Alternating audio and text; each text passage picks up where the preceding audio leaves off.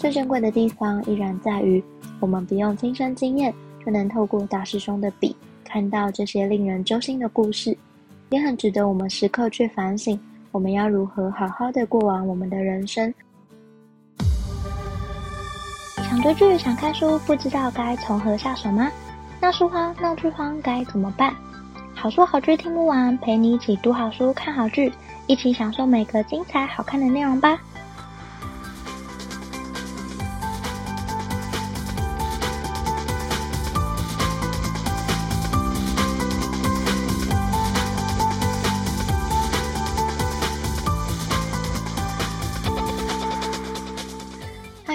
好书好剧听不完，陪你一起读好书、看好剧。大家好，我是 Jenny。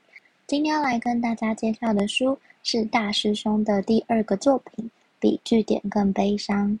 前两期节目第五十三集有跟大家介绍过大师兄的第一部作品《你好，我是接体员》，当时看了我的感触很深，所以我很期待第二部作品。这次要分享的书是《比句点更悲伤》，是我第二本看的大师兄的书。那书籍的主轴一样也是分享作者在殡葬业看到的种种。包含生离死别、人性、家庭关系等等的议题，当然也还有分享作者以前在长照机构担任照服员的事情。那今天一样会以介绍几个印象深刻的故事来分享今天的节目，以及我自己读完之后的感想分享给大家。第一个，我觉得第一个会是大家就是非常有感触的，因为我就算没有身临其境，我也觉得这个东西是很。常见的、很平凡的这个故事叫付出。他说有一天上班的时候啊，同事就跟他分享，他之前有个同事差不多得了忧郁症。他还在想为什么人会得忧郁症呢？然后同事就继续分享说，那个女生是我以前的同事，年纪和我差不多，至今已经快五十岁了。他很年轻就出来打拼，小时候家里环境不好，有弟弟妹妹要照顾。所以书没读很多，那为了要帮忙养家，他也没有要结婚，因为觉得结婚后组织家庭又是另一个责任的开始，于是就把自己的人生奉献给自己的原生家庭，赚的钱不是给父母，就是借给弟弟妹妹。那在弟弟妹妹都结婚之后，他也还是这样。那某一天，他身体出现了一点问题，必须要常常进出医院。那每次看完医生，他都会很虚弱。但他们家因为蛮偏远的，所以很希望弟弟妹妹可以陪他一起去看医生。加上看医生要花钱，他就希望先不要给爸爸妈妈钱，然后借给弟弟妹妹的钱也想拿回一点。可是弟弟妹妹都有工作，难得休假要照顾自己的家庭，没办法陪他。那借钱的部分一时也没办法还。父母可能也因为一直拿钱拿久了，虽然知道女儿身体不好，但知道每个月会少收点钱，还是会碎念一下。他顿时觉得不知道自己一辈子为了家庭到底在为了什么。爸妈需要钱，他一个月给自己几百块的零用钱，其他都给爸妈了。弟弟妹妹要读书，他就去纺织厂工作，每天中午不吃就是给他们学费。小孩要上学，弟弟妹妹的钱周转不过来，他也会去标会。那为什么这些人在他有困难的时候，大家就这样对他？当初大家找他帮忙的时候，他总是二话不说。为什么现在他变成要去求别人帮忙，而对方没有办法以一样的心态对他呢？这种情绪越来越强烈，他每天在家开始怨恨，怨父母，怨弟弟妹妹，怨老天，怨自己。直到最后精神状况出了一点问题，那同事就问大师兄说：“那你怎么看？”他说：“他一直觉得每个人来到世上有自己的功课，要把自己的功课做好，才能去帮别人写功课。而且每个人拿到的功课是不一样的。有钱人可能拿到的是很简单的‘一加一等于多少’，而我们拿到的可能会是加减乘除又开根号。我们不必去替别人想答案。”先把自己的题目专心做好比较重要。他说：“一个家庭其实就是这样，只要有一个责任重、想付出的，久了之后，大家就会觉得那是应该的。所以家里面谁最笨，付出的那个人最笨。”这里其实他还有提到另一个跟嗯付出这个主题一样的故事，是发生在他们嗯不久前看到的家人的例子。他说有一次上次出殡的那一位家属在礼厅前面吵架，那个嗯死者的女儿一直骂大嫂说：“我爸是不是被你害死的？你为什么要杀了我爸？”那第二个儿子也在骂大哥说。早就说要送去安养院，你们就是不要。你看被你们照顾死了吧？凶手，你们是杀人凶手。那位大哥看起来非常自责，大嫂又欲言又止。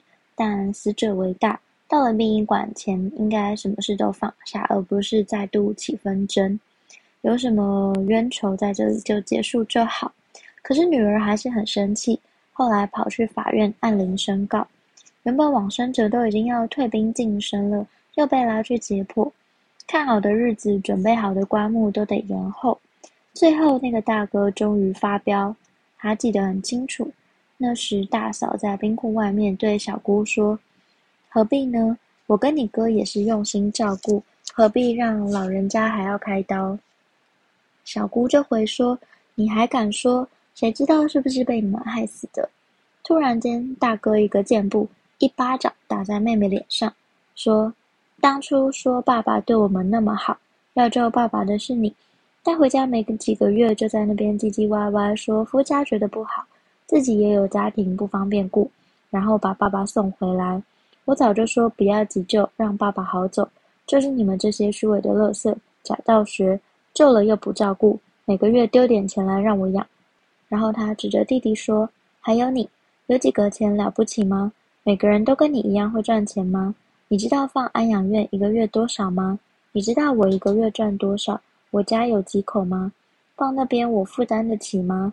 你不愿意多出一点，又在那边骂。你们每个月给我的钱，我都用在爸身上，一分一毛都没拿你们的。弟弟妹妹都没有回话。大哥又继续说：你们有没有想过，我们每天在家里都提心吊胆的？有没有想过半夜他咳嗽，我们全家都被吓醒？有没有想过为了他？我跟你们嫂子都没有自己的生活了。大哥后来近乎是用吼的：“谁希望爸爸走？到底是谁？就死的时候你们出来哭，活着的时候我全家都在哭。说好的一起照顾，钱最大是吧？大不了我这条命陪你们啦。”这两个故事让我印象很深刻，是因为他其实都在付出这个单元里面写到的。那我们家自己因为也有。我的外婆，她就是一个，嗯，在肠道机构里面的失智症患者。那在外婆失智之前，有一段蛮长的时间是接近要失智又还没有完全确诊失智的那时候，其实也是我的爸妈，主要是我的父母在照顾我的外婆。所以那时候我看到这个故事，我其实觉得很感慨，因为。就是因为我妈妈是一个责任心非常强的一个女儿，然后她又是身为家中的大姐，所以她后面很多弟弟妹妹都因为看到姐姐这样无怨无悔的付出，就我不能说每一位，但至少有蛮多位姐妹都觉得，那好像就你照顾就好了，所以他们其实没有到非常主动积极的来帮我的父母一起照顾他们的妈妈。我自己身在这个呃妈妈底下，看着妈妈对外婆的照顾，我不敢说我妈妈她做得非常好，可是我觉得她已经是做孩子里面最照顾、最尽力的那一位了。我自己也从妈妈身上其实看到，就是付出的那一个人，永远是家里责任最大的。可是他今天不管照顾的好不好，都不会有任何人感谢他这样子的心态。其实我看了很感慨。我也很想要跟我妈妈说，你应该要多放一些责任出来，让你的兄弟姐妹一起来替外婆服务。他们要照顾过后才会了解，就这件事是一个很辛苦的事情。你一个人做那么累，然后也不会有任何人感谢你，还不如你就轻松一点，你自己不要那么的上心，让大家都有机会一起来做这件事情。你也不会压力这么大，这是我蛮想要，嗯、在这里分享这个故事的原因。因为我觉得，现在失智症算是一种文明病吧。很多的家庭都会遇到一样的状况。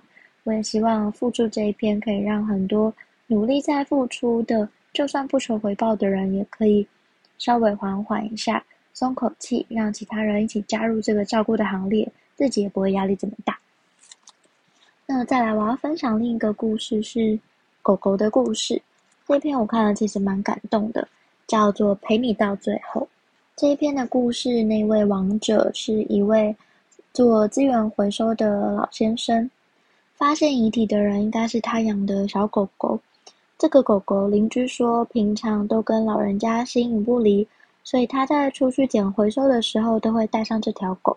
而且老人家的脚踏车上还装了小型的遮雨棚，替小狗狗遮雨。那狗儿子平常人缘很好，有时候会去邻居家蹭饭。邻居后来觉得，怎么最近来蹭饭的时间变多了，才鼓起勇气进去屋里面看看。后来邻居才发现了这个，呃，老人家已经过世了。那有一天，有一个人来到殡仪馆，他们就说他们是社工，常常到老人家探视。如今他走了，家里只剩下这条狗狗，现在是由社工来养。他们希望在老人家出殡之前带狗狗来看它的主人。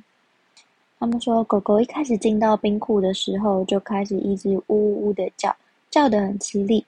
原本不害怕的人都被它叫的心里都害怕了。那它一开始叫的时候，它其实没有对着呃它的主人，因为那里有很多柜位。它对着呃很多的柜位不断的吠叫。后来大师兄觉得这样没完没了，他就打开了那个老人家的冰库，让狗狗看。结果突然发现，狗狗这时候就不叫了。那过了好几天，老人家的儿子才终于出现。因为平常老人家自己是独居，他还是有孩子的，有两个儿子跟一个女儿。那这些人出现的时候，就是在讨论家产。他们还说，不要让姐姐知道爸爸过世了，这样他会跑回来分。后来大师兄想起了那条狗狗，又看到这两个儿子，内心觉得很感慨。直到出殡的时候，两个儿子都有到，没有看到女儿的影子。但是社工有带着狗狗来，那一个儿子端着灵位，另一个儿子打着伞。仪式进行的时候，狗狗都在旁边看，他的眼睛死死地盯着棺木。以狗狗的身高来说，它不可能知道棺木里面放的是什么，但它还是眼睛死死地盯着棺木，一直到最后瞻仰遗容的时候，狗狗也看了。这时候，它才发出呜呜的声音。他看着狗狗的眼神，真的觉得狗狗一定知道发生什么事了。那个眼神是骗不了人的，而狗狗的眼神真的是充满难过。另外两个儿子则是恰恰相反，看起来只希望仪式快点结束。那等到师傅喊着“及时到”的时候，要把棺木盖起来的时候，狗狗开始狂叫。叫得很哀伤，叫得撕心裂肺。两个儿子给社工一个眼神，希望狗狗安静。社工只好无奈地把狗狗牵到旁边，看着被社工牵走的狗狗，以及跟在队伍后面火葬场的两个儿子。大师兄想的是，他们是不是应该调换位置？其实我觉得这个故事感动在于那个狗狗，它是充满人性的，它知道。发生了什么事情，它也知道失去一个亲人的感觉。我觉得这是我看这本书里面觉得很感动的一个故事。我也觉得很难过。我其实不是对宠物这件事情这么了解，我从小到大也没有真的养过什么狗啊、猫啊，跟动物之间没有这么深的感情。可是我看了这个故事，还是会被里面狗狗它的情绪和反应所渲染，会觉得很哀伤，会觉得很难过。在更难过的是，看到这两个儿子还不如一条狗的感情更深的时候，内心是有更多的感慨的。那这两个故事也是我看完这本书里面印象很深刻的故事，还有刚刚也分享自己读完的感想。那比据点更悲伤里面还分享了很多大师兄在担任接体员或者是在担任照服员工作的百态。很多的故事其实看了都非常有感。这本书其实跟上一本书《你好，我是接体员》一样，里面有非常非常多的人性的故事，有很多生离死别的故事，看的时候真的会落泪。我看《比句点更悲伤》的时候，也是哭了好几次。我觉得虽然这两本书架构都一样，但里面的故事还是一样非常非常的精彩。那今天也想提出一个问题给大家一起想想看：你有发生过什么事情让你觉得比鬼故事更可怕吗？像我觉得《复出》这一篇就蛮让我觉得是比鬼故事更可怕的故事。如果你愿意的话，当然非常欢迎分享，让我知道。不管是留下你的评论、粉丝专业或 IG 私讯，甚至寄信给我，都很欢迎。今天介绍的书是《比句点更悲伤》，是我看的第二本大师兄的作品，分享大师兄在接体员以及前长照机构的故事。因为作者职业的关系，我们看到了很多没有机会接触到的故事，那些也许很感动，也许令人不胜唏嘘。最珍贵的地方依然在于，我们不用亲身经验，就能透过大师兄的笔，看到这些令人揪心的故事，也很值得我们时刻去反省。我们要如何好好的过完我们的人生？送给想要在故事前不留下遗憾的你。